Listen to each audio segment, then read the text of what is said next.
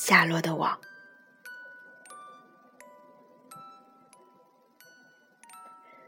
分爱韦伯胜过了一切，他喜欢抚摸着他，喂他，抱他上床睡觉。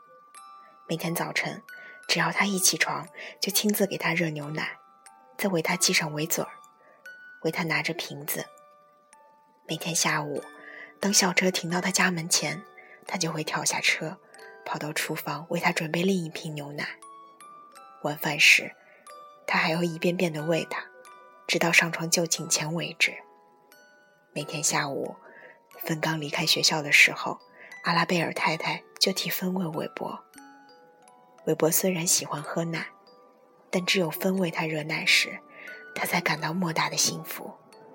这时，他会站起来，用充满深情的眼睛注视着他。在韦伯出生后的最初数天里，他被允许住在厨房火炉旁的盒子里。可后来，阿拉贝尔太太开始抱怨说，他该搬到柴棚那儿大一点的房子里去住。因此，在两周大的时候，他被挪到了户外。已经快到苹果树开花的时候了，天气正在变暖。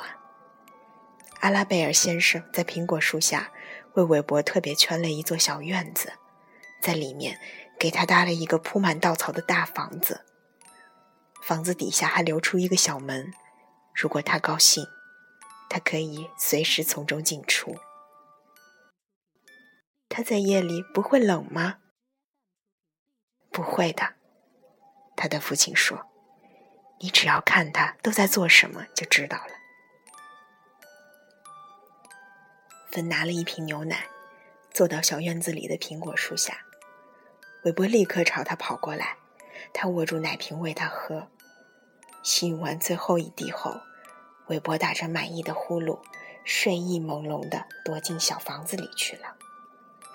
芬趴在房门里往里窥视，见韦伯正用他的鼻子拱那些稻草，只一小会儿，他就在稻草间掘出了一个坑。他爬进坑里，完全被稻草盖住了，就此从芬的视线里消失。芬简直看入迷了，他这才放了心，因为他知道，他的宝宝睡得既舒服又温暖。每天早饭后，韦伯都和芬一起走到路上，直到校车开来。等他挥手和他说完再见，他便站在那里望着汽车，直到车拐个弯儿。开远。当芬上学时，韦伯就会被关到他的院子里。但只要下午芬一回来，他就会把他领出来，他便跟着他到处溜达。如果他进屋，韦伯便也跟着往里走；如果他上了楼，韦伯便在台阶上等着，直到他再次走下来。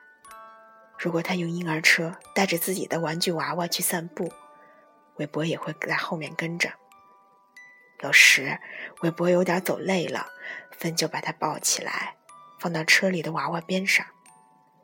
他很喜欢这样。如果他非常的累，他就闭上眼睛，在娃娃身上蒙着的毯子下进入梦乡。他闭着眼的时候，看起来格外的酷。因为他的眼毛是那么的长，娃娃也会闭眼睛呢。这时，芬就会慢慢的、稳稳的推着小车，以免把他的宝宝们从梦中摇醒。一个温暖的下午，芬和艾弗里穿上他们的游泳衣，去小河边游泳。韦伯也紧紧在芬的脚后跟着，和他们一起射进水里。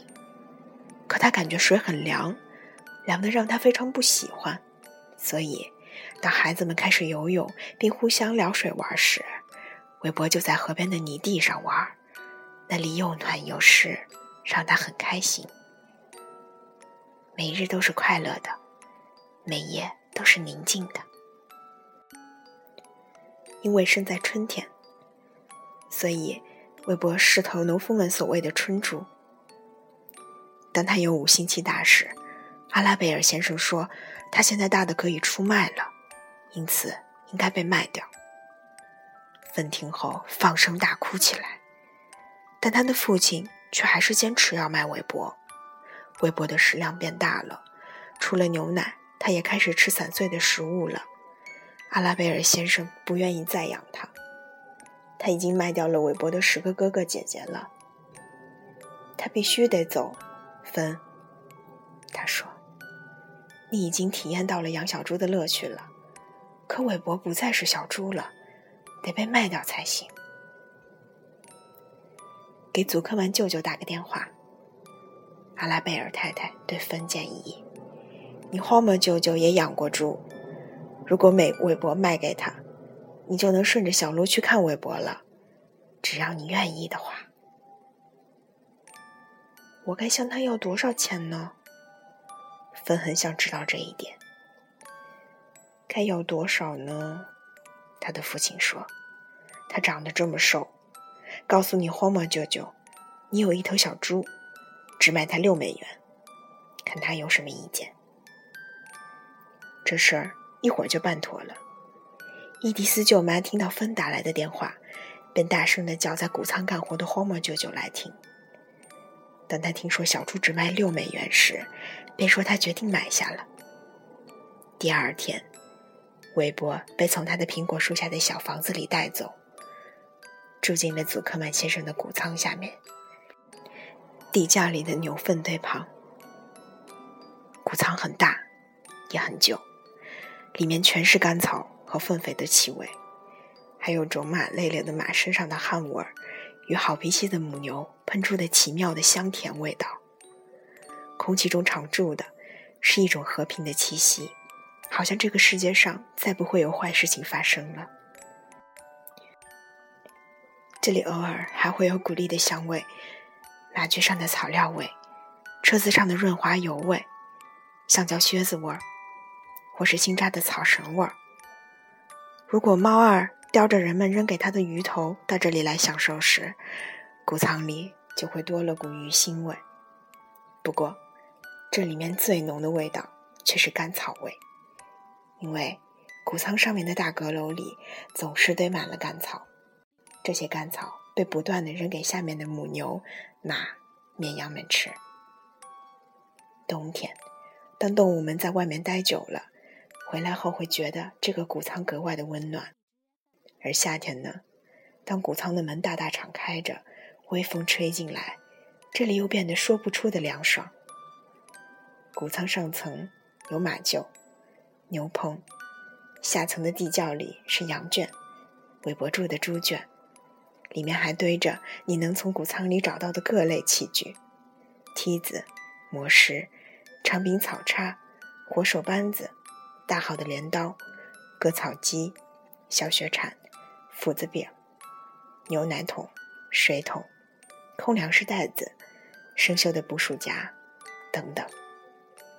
这是燕子们喜欢来筑巢的谷仓。这里的一切都属于芬的舅舅，Homer L.